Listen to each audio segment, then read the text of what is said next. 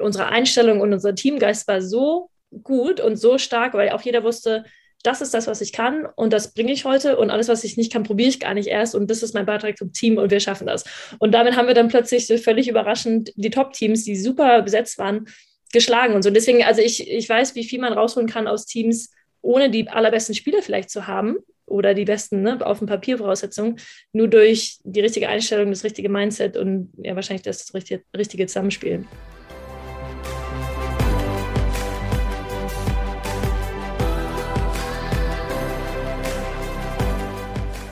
Ja, liebe Freunde von Athletengeflüster, es ist wieder soweit. Eine neue Folge geht live heute wieder mit einer ganz besonderen Dame, wo ich mich wirklich sehr darauf freue.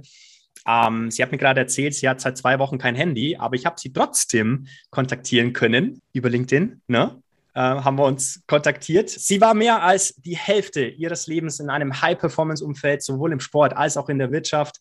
Durch diese Erfahrungen, ob erfolgreich oder nicht, ist sie zu der Überzeugung gelangt, dass es bei Leadership nicht um Titel, Status oder jahrelange Erfahrung geht. Und woran sie glaubt, darüber noch viel mehr wollen wir heute sprechen hier im Podcast Athletengeflüster mit der dreifachen Olympionikin äh, mit der Bronzemedaille in Rio, Janne Müller-Wieland. Liebe Janne, schön, dass du mit dabei bist. Ja, vielen Dank für die Einladung. Liebe Grüße gehen nach London heute, oder? Ganz genau, und hier scheint sogar die Sonne. Ich weiß gar nicht, was los ist, aber. Bei uns auch. In München, in Deutschland scheint auch noch die Sonne mit ein bisschen Wind, aber darum soll es nicht gehen. Ja, liebe Janne, ich starte auch bei dir natürlich wieder mit der Frage, was dürfen die Zuhörer, die Zuhörerinnen über Janne Müller-Wieland wissen, dass du das Gefühl hast, sie wissen wirklich, wer du bist? Oha, wie viel Zeit haben wir dafür? also ich glaube, das Offensichtliche ist, hast du ja auch gerade schon angesprochen, die letzten 15 Jahre Teil der deutschen Damen-Nationalmannschaft gewesen, dadurch natürlich viele, ja, viel um die Welt gereist, EMs, WMs, drei Olympiaden mitgemacht, ähm, dann mit natürlich dem Highlight einer olympischen Medaille, Bronzemedaille in Rio 2016, war jetzt die letzten Jahre auch lange Kapitänin der Danas, das ist die mhm. Damen Danas. Ähm, gleichzeitig aber auch im URC, in meinem Hamburger Bundesliga-Verein, da bin ich auch aufgewachsen. Da haben wir eine Ära gestartet, die letzten auch 10, 15 Jahre mit mhm. ähm, ja unter anderem zwölfmal in Folge zur deutschen Meisterschaft gekommen, zehnmal in Folge im, im, Finale gewesen. Also da auch eine extreme Heimverbundenheit. Was gleich, gleichzeitig auch ein bisschen das Problem ist, wenn man irgendwie auf beiden Hochzeiten tanzt. Also eigentlich ist man voll Passion, Heimverein und Bundesliga und gleichzeitig und gegen die Mädels, gegen die du spielst, sind aber auch gleichzeitig deine Teamkolleginnen in der Nationalmannschaft. Ja. Und dann will man auch nur das Beste. Also es ist immer, glaube ich, ein ganz spannendes, spannendes Spannungsfeld.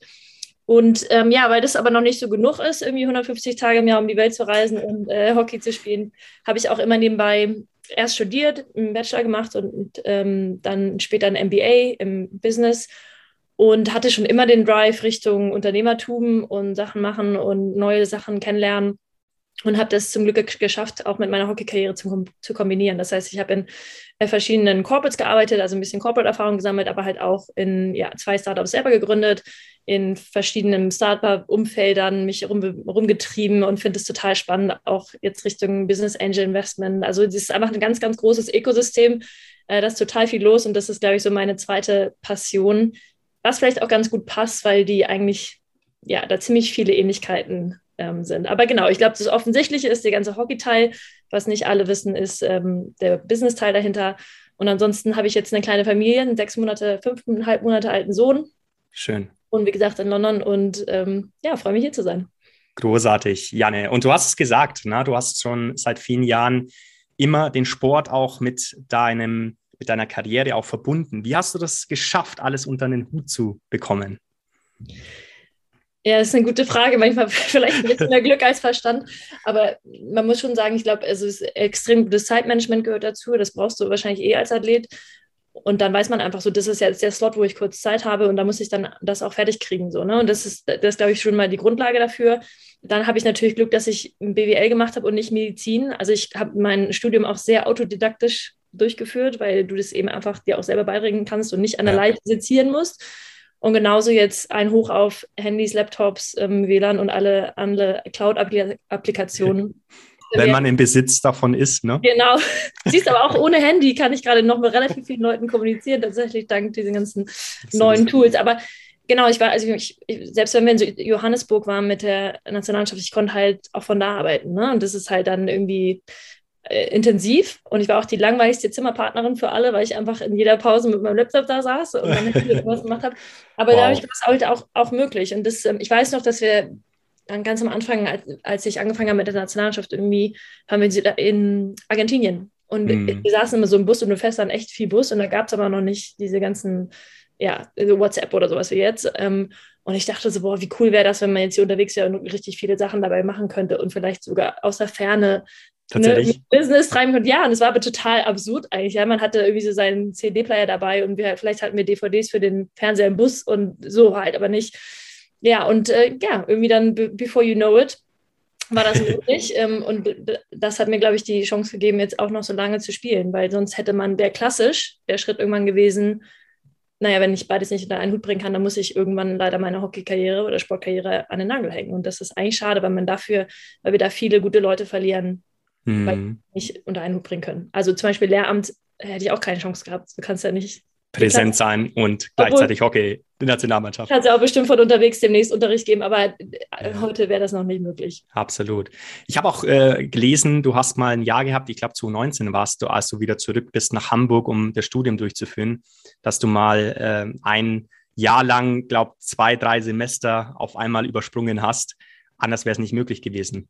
Ja, genau, genau, das war 2008 sogar. Das war, als ich Ach so. Okay. Peking, genau. Ich, ich hatte in Düsseldorf studiert. Ich bin eigentlich Hamburger Dern, eigentlich aus Hamburg und bin dann aber nach Düsseldorf zum Studium, weil ich dachte, wenn ich jetzt nicht rausgehe, dann schaffe ich es nicht weg. Ne? Aus dem ja. Hamburg ist auch doch ein Dorf. Und dann ja. bin ich nach Düsseldorf und dann kam aber Peking und da wurde ich nominiert für Olympia als Jüngste in der Mannschaft und deswegen war es auch, ich habe da nie so drauf gebaut. Ne? Es wäre natürlich, ich sag mal so eine Hoffnung, aber es war jetzt nicht schon vorher geplant. Mhm. Wurde dann aber nominiert und dann musste ich natürlich plötzlich zu jedem Professor gehen in der Uni und sagen, äh, ich bin übrigens nicht da im August, wenn die Klausurenphase ist. Ich fahre zur Olympia.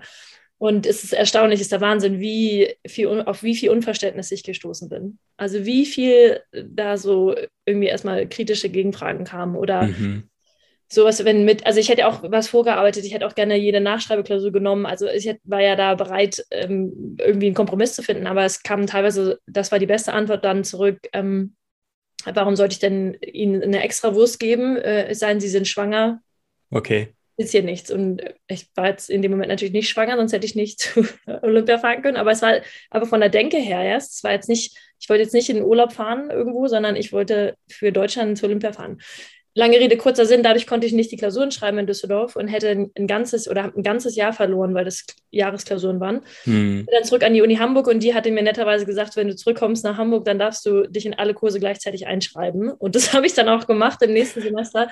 Da war ich im äh, ersten und dritten und im fünften Semester gleichzeitig. Gleichzeitig. In der Hoffnung, schnell aufzuholen, weil das war für mich der, die größte ja, grausame Vorstellung, dass ich länger brauchen würde als alle anderen und alle dann schon frei sind und fertig mit dem Bachelor und ich dann da noch hänge. Hm. Und deswegen habe ich dann alles versucht, ähm, parallel zu machen und versucht, ähm, einfach nur zu bestehen. Und es hat auch irgendwie geklappt. Aber es war ein intensives Jahr. Wozu auch das geführt hat, äh, da wollen wir natürlich später nochmal drauf eingehen, Janne, wo du heute stehst und was das Studium auch ähm, ja, mit sich gebracht hat. Du hast es gesagt, Olympia, ne, ist ein gutes Stichwort, denn im Feldhockey ist natürlich oder steht olympische, die Olympischen Spiele über alles. Hol uns da gerne mal ab. Man trainiert vier Jahre lang, um ja, an wenigen Tagen die Höchstleistung abzurufen. Wie bist du da damals mit dem Druck, vielleicht sogar mit dem doppelten Druck umgegangen? Ich habe ich hab das Glück, dass ich grundsätzlich eher, ich glaube, ich bin eher besser unter Druck als unter keinem Druck. So, das ist erstmal eine gute Voraussetzung für High-Performing Sports. Definitiv. ähm, aber ich, ja, ich glaube, wie gesagt, Peking kam irgendwie so schnell und es war alles sowieso so überwältigend, das ganze Jahr schon mit überhaupt Nationalmannschaft und mit dem AK darum reisen und durch die Welt reisen und dann plötzlich noch Olympia. Also da wusste ich, glaube ich, gar nicht, wie mir geschieht so schnell. Okay. Ähm, gleichzeitig hatten wir natürlich irgendwie Druck, weil die Mädels, die Damen hatten in Athen 2004 hatten die Gold gewonnen. Das heißt, wir kamen eigentlich als Titelverteidiger an, auch, auch wenn es vielleicht 2004 ein bisschen überraschend das Gold kam. Hm. Aber wir waren auch eine gute Mannschaft. Also wir waren, sind auch ins Halbfinale gekommen und haben dann im Halbfinale aber leider verloren, obwohl wir zweimal geführt haben. Und haben dann auch leider das Bronze-Medaillenspiel verloren, weil das einfach, das ist dann wirklich ein mentales K.O.-Spiel. Ne? Also wer da einfach mental besser aufgesetzt ist in so einem Knockout-Game, der gewinnt. Und das waren wir leider nicht. Ähm, für mich war es, ich war halt damals Außenverteidiger und als Verteidiger ist natürlich dein großer Job, aufzupassen, dass dein Gegner kein Tor schießt oder kein, nichts anstellt. Ähm, und leider hat meine Gegnerin in einem Moment in dem Halbfinale eines der Tore geschossen. Und zwar nicht, weil sie irgendwas toll gemacht hat oder alle ausgespielt hat, sondern ich stand sogar vor ihr und habe den Ball an mir vorbeigehen lassen, weil ich dachte, mhm. er wird ja bestimmt gleich abgepfiffen, weil der ist ja gefährlich. Das hat die Schiedsrichterin aber nicht so gesehen. Und wie gesagt, ne, also wirklich, das ist ja Millisekunden. Und schwupps äh, haut die das Ding rein und wir plötzlich führen wir nicht mehr und plötzlich verlieren wir das Halbfinale. Okay. Das als Jüngste in der Mannschaft war natürlich war halt ein kleiner Fuck-up, ähm, wenn man das hier so sagen darf. Ja. genau, das, ist, das war das, deshalb war eigentlich mein, eigentlich mein Start. Und dann ja, ist man natürlich super enttäuscht, weil, wie gesagt, es sind halt vier Jahre, bis du wieder die Chance hast, Vielleicht, weil du ja. weißt dann nicht, qualifizieren wir uns als Mannschaft wieder, du weißt nicht, qualifiziere ich mich als Einzelspielerin wieder. Ähm, und selbst wenn wir das schaffen, schaffen wir es nochmal ins Halbfinale. Ne? Weil das ist auch, bei Olympia ins Halbfinale kommen, ist schon eine Mission, nur das überhaupt zu schaffen, so geschweige denn dann noch eine Medaille zu gewinnen. Absolut. Das war irgendwie, das war irgendwie, glaube ich, so ein bisschen so dieser Aha-Moment danach, huch, jetzt ist alles vorbei und so, man will so dieses, kann mir nochmal die Zeit zurückdrehen und mm. ich kann mhm. alles anders und besser machen und so. Und das ist, glaube ich, das Frustrierendste dann im Nachhinein, diese Lehre und auch dieses, wenn ich Glück habe, dann kann ich es nochmal in vier Jahren probieren. Und das ist, diese Ungewissheit ist natürlich irgendwie, ja, total nervig, vor allem wenn man weiß, man hat nicht sein Bestes gegeben oder man hat nicht alles rausgeholt. Definitiv. Und du hast es gesagt, ähm, das finde ich ein ganz, ganz spannendes Thema. So 2008 war das, ne? Wo du von, wovon du gerade erzählt hast. Hast du da das Gefühl, Janne, da war schon das Thema mentale Gesundheit oder Mindfulness so jetzt im Sport, was ja immer mehr an Bedeutung gewinnt, ne? also diese mentale Performance. War dir das schon bewusst zu dem damaligen Zeitpunkt? Ich glaube, es, es war da nicht so ausgesprochen wie jetzt. Also jetzt ist es ja wirklich ein großes Thema und wird ja. oft diskutiert. Da war es schon klar, also meiner Meinung nach haben wir das Bronzespiel halt auch unter anderem deswegen einfach verloren, weil wir nicht mental nicht da waren, weil wir vielleicht nicht die Überzeugung hatten und so. Das merkt man, wenn man von außen Spiele guckt, teilweise total früh. Also beim Anpfiff weißt du schon, oh, eine Mannschaft ist gerade nicht so richtig da. Das heißt nicht, dass sie sich nicht dahin bringen können noch in dem Spiel, aber es ist halt schon ein krasser Unterschied. Ist Körpersprache, was passiert, wenn du einen Fehler machst, was passiert, wenn was gut läuft. Also da siehst du, kannst du ganz viel schon rauslesen. Ja. Und das wurde sicherlich lange unterschätzt. Man muss dazu sagen, dass der Sport sich sowieso krass entwickelt hat. Früher war das noch so, oh, Deutschland ist taktisch und technisch total gut und dadurch haben sie einen riesen Vorsprung. Dann kamen die anderen Nationen mit, wir werden einfach die fittesten der Welt und plötzlich yeah. waren alle an die vorbei und es, dann bringt es dir nichts mehr, dass du technisch und taktisch gut bist. Und das war so ein bisschen so das Race und jetzt sind, glaube ich, alle auf dem Level, alle sind super fit, alle sind extrem gut ausgebildet, alle sind gute, haben guten Entscheidungs-EQ, IQ und jetzt ist die letzte Nuance, so wer kann dann aber auch wirklich unter Druck performen. Und das ist, ich freue mich total, dass das Thema jetzt viel präsenter ist, weil ich glaube, mhm. da kann man total viel rausholen. Und ich habe es in meinen Bundesligamannschaften gesehen. Wir sind deutscher Meister geworden 2009 mit einer eigentlich einer Bimmeltruppe. Ja? Also wir mhm. waren, ich war glaube ich fast die älteste mit 21. Ich war die einzige in irgendeinem Nationalkader und war ja auch gerade erst neu rein. Unsere Einstellung und unser Teamgeist war so gut und so stark, weil auch jeder wusste, das ist das, was ich kann und das bringe ich heute und alles, was ich nicht kann, probiere ich gar nicht erst und das ist mein Beitrag zum Team und wir schaffen das. Und damit haben wir dann plötzlich so völlig überraschend die Top-Teams, die super besetzt waren, geschlagen und so. Deswegen, also ich, ich weiß, wie viel man rausholen kann aus Teams, ohne die allerbesten Spieler vielleicht zu haben oder die besten ne, auf dem Papier Voraussetzungen, nur durch die richtige Einstellung, das richtige Mindset und ja wahrscheinlich das richtige, richtige Zusammenspiel. Definitiv, ja. Und äh, du hast äh, gesagt, es ist nicht nur der Intelligenzquotient, sondern auch die emotionale Intelligenz, die äh, heutzutage in meinen Augen und in vielen anderen auch äh, ja sehr, sehr wichtig ist für den Leistungssport oder eben auch performen zu können. Ob es noch nicht mal der Leistungssport, sondern auch ähm, im, im Unternehmerdasein, glaube ich, ist das heutzutage sehr, sehr wichtig. Ja, äh, wenn wir noch bei Fuck-Ups bleiben, Janne, du hast äh, letztes Jahr eine Mitteilung bekommen Du hast es gesagt, dass du dich nicht qualifiziert hast, ja, für die Olympischen Spiele. Lass uns da auch gerne nochmal drauf eingehen. Wie hast du das für dich verarbeitet, diese, diese Mitteilung als Hockey-Nationalspielerin, beziehungsweise auch als Kapitänin der Mannschaft, nicht bei den Olympischen Spielen mit dabei zu sein oder sein zu dürfen?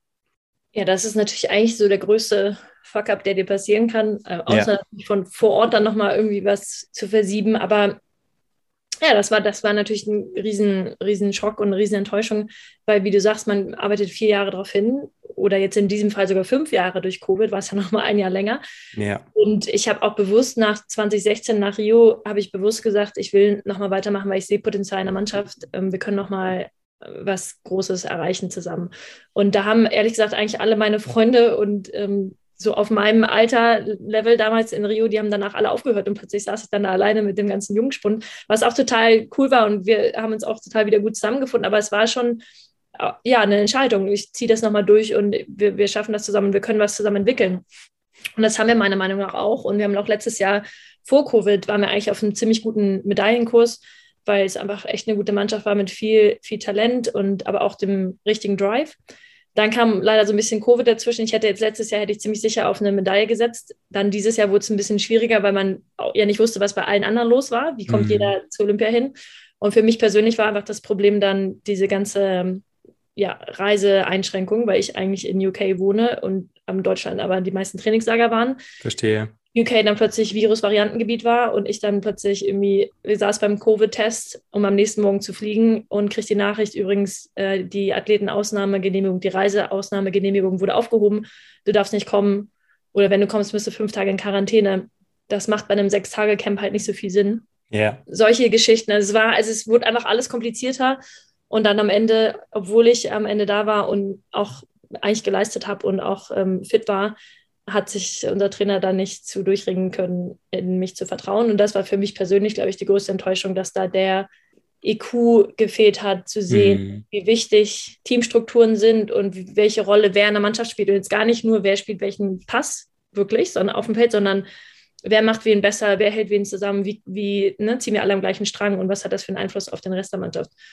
Und in, insofern war das für mich ähm, super frustrierend und enttäuschend und nervig, weil das ist mein Baby gewesen. Ich habe auch Klar. mal gesagt, das ist halt wie so eine schlechte Scheidung und ich darf, die Kinder dürfen nicht bei mir bleiben und ich darf ja. noch nicht mal Tschüss sagen, weil ich auch nicht mehr, es war dann einfach, ne, saß zu Hause und hast, hast einen Anruf bekommen. Und gleichzeitig bin ich aber sehr gut darin, die guten Sachen auch in den schlechten zu finden. Und das war bei mir dann relativ schnell der Shift, weil es mir nicht besser gehen wird, wenn ich jeden Tag wieder rumheule, wie, wie blöd das jetzt alles gelaufen ist. Ähm, mhm. Sondern stattdessen habe ich einen freien Sommer gehabt, den ich seit wahrscheinlich, wie alt bin ich, 34 Jahren gehabt habe. Ja? Und das war, und hatte mein, mein Sohn war in dem Moment drei Wochen alt. Und es wäre halt Zeit, die ich komplett verpasst hätte. Ich wäre eigentlich dann bis Mitte August unterwegs gewesen. Und das war natürlich relativ obvious dann, okay, das ist was anderes Cooles, was ich stattdessen habe. Oder wenn ich jetzt einen freien Sommer habe, was kann ich dann für andere Projekte starten? Was kann, wo kann ich hingehen, wo was ich eigentlich alles hätte absagen müssen? Also so ein bisschen so die Silver Linings versucht zu finden und da gab es zum Glück ein paar und dann muss man sagen, hält ein Baby auch ganz gut auf Trab. Deswegen war die Ablenkung dann gut und ja, am, am Ende habe ich insofern Glück, weil ich habe das Privileg gehabt, zu drei Olympischen Spielen zu fahren. Wir haben eine Medaille gewonnen in 2016 und Ganz genau. Ähm, ja, deswegen konnte ich mir dann aber leider Tokio auch noch viel besser vorstellen, als ich es im Fernsehen gesehen habe, weil ich genau wusste, wie sich das anfühlt im Dorf und war dann irgendwie doch wieder neidisch. Aber am Ende, ja, habe ich dann einfach aus der Ferne den Mädels die, die Daumen gedrückt und ja. Meinen freien Sommer genossen und das Beste draus gemacht. Schön, Janne. Vielen Dank fürs Teilen. Das ist äh, auch nicht selbstverständlich, glaube ich, und auch nicht äh, gerade mit so einer Situation dann so umzugehen, wie du es dann gemacht hast. Ne? Ich, ich bin fest davon überzeugt, da gehört viel Persönlichkeitsentwicklung auch mit dazu, um eben mit so einer Phase ja richtig umgehen zu können.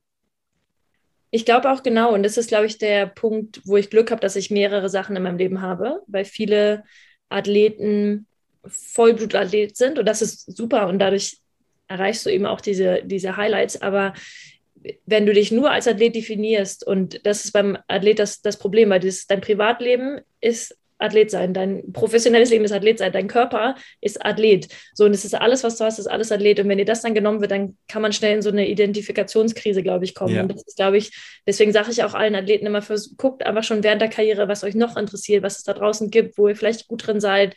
Einfach um zu merken, ich bin mehr als das und ich damit will ich den Athleten überhaupt nicht schmälern. Aber es ist, es gibt zum Glück immer noch was anderes auch im Leben und das, ähm, genau, da hatte ich jetzt in diesem Jahr zum Glück Glück, dass ich schon in diesem Stadium meines Lebens bin. Ganz, ganz schön. Und enorm wichtig, ja, definitiv, das auch schon während der Sportlerkarriere. Denn auch das ist, glaube ich, nicht, nicht immer ganz, ganz einfach dann herauszufinden, was denn nach, ja, nach der Karriere denn kommt. Und das ist vielleicht sogar auch schon die nächste Frage. Hast du mal Angst davor gehabt, was nach deiner Profikarriere äh, kommen wird oder vielleicht sogar mal Gab es mal einen Schlüsselmoment, eine Schlüsselphase, wo du das Gefühl hattest, okay, du weißt jetzt gar nicht mehr so richtig, wie es weitergehen wird nach deiner Karriere?